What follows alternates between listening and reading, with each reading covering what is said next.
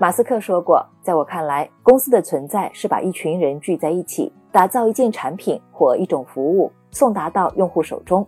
公司本身没有任何价值，它唯一的用处是作为一个高效的资源分配机制而存在，提升投入产出比。至于利润，是产出长期高于投入之后的自然结果。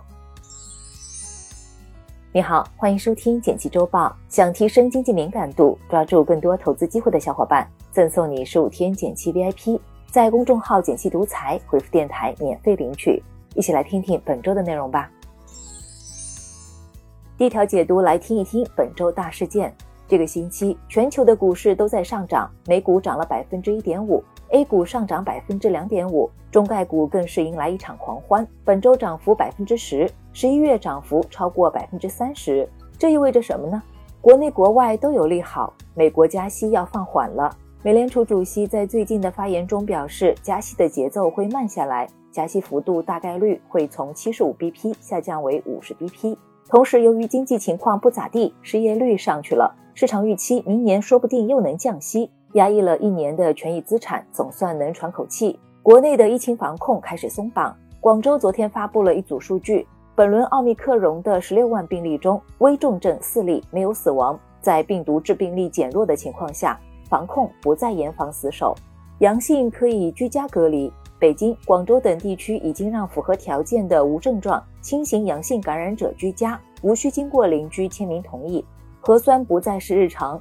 多座城市取消了限时核酸才能通行的制度，绿码就能搭乘公共交通。堂食，不少地区恢复经营活动后，一度出现了堵车的情况，评论区也是一片叫好。这有什么影响呢？参考其他国家的经验，疫情政策或许存在反复的可能性。比如韩国从去年十月开始，从保持社交距离转向与新冠共存政策，但确诊病例数快速攀升后，不得不暂停共存政策。等到人数回落后，才逐步放松防疫，最终在今年四月全面放开。我们在政策转向的同时，还在推进老年人疫苗的接种率。张文宏团队近期发文提到，疫苗对脆弱人群的保护将是我们降低医疗挤兑、战胜这场疫情的关键。另外，虽然无症状的比例在百分之九十以上，但也有人在短期内会失去味觉、嗅觉。我们在生活中还是需要做好防护。第二条解读，来听一听商业养老金的详细解读。本月第一天，银保监会就发布了明年会增加十个商业养老金试点的通知。这意味着什么呢？商业养老金是一种新型商业养老保险业务，主要是依托保险经营规则创新产品和服务，向客户提供养老账户管理、养老规划、资金管理、风险管理等服务，也属于我们养老体系中第三支柱的内容，是个人养老金的补充。和个人养老金相比，主要有五个特点：参与门槛方面，年满十八周岁就可以参与；税收优惠方面，商业养老金不能享受税收优惠；产品方面，个人养老金可以买银行理财、存款、商业养老保险、基金等多种产品，但商业养老金只能买养老保险公司提供的产品，可选择范围比较小。流动性方面，与个人养老金相比，商业养老金最大的一个特点是设有锁定养老账户和持续养老账户两个子账户，能够兼顾长期投资和流动性需要。其中，锁定账户侧重于长期有保障性的产品，到六十岁时才能支取；而持续养老账户可以中途更换产品或取出资金，但存在锁定比例。客户可以和保险机构在不同年龄段约定不同的比例，以保证自己的流动性需求。不过，据银保监会表示，之后会有最低锁定的限制。最后，功能方面，既然是保险产品，商业养老金虽然以积累养老金为主要功能，但也提供一定的身故、意外伤害等附加风险保障。这有什么影响呢？对个人来说，有了更丰富的养老途径和养老金融产品。特别是对无法参与个人养老金或是不能享受个人养老金优惠的群体来说，对保险公司来说，双账户的设计能够增加产品吸引力。这次参与试点的四家养老保险公司也能更好地发挥专业优势，率先积累相关业务的运营经验，提升品牌知名度。第三条解读，来听一听脑机接口。本周三，马斯克旗下的创业公司举办了一场技术展。一只装有脑机接口设备的猕猴可以用意念打字。马斯克表示，这项技术可以帮助身体残障人士，有望在六个月内开展人体实验。这意味着什么呢？先来说说脑机接口，它指的是一种将大脑与计算机系统相连接的技术，具体方法是在大脑中植入芯片，从而实现读心术的功能。每当大脑皮层对身体发出指令时，芯片可以捕捉到生物电信号，通过对信号的处理，参与者不必开口，研究者就能接收到大脑最真实的想法。二零一九年，马斯克就展示过这项逆天的意念控制术。第一次亮相时，他们在猕猴脑中植入了两千多个电极，让猕猴无需动手就能用大脑控制方向，与计算机对战乒乓游戏。现在的技术更加升级，猕猴可以用意念完成点击鼠标和打字的功能。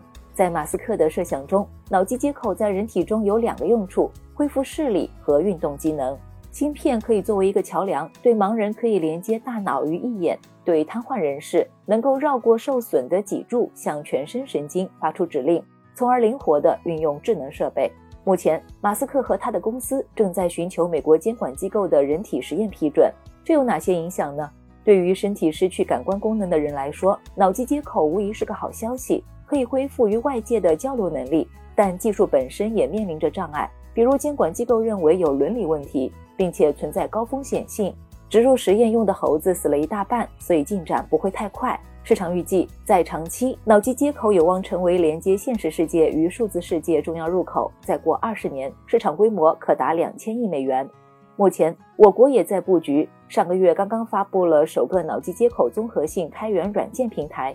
你期待这项技术吗？欢迎在评论区聊一聊。来看其他值得关心的事儿。预计明年通胀仍保持在温和区间。昨天，央行行长在研讨会上表示，我国当前通胀率约百分之二，这得益于粮食的丰收和能源价格的稳定。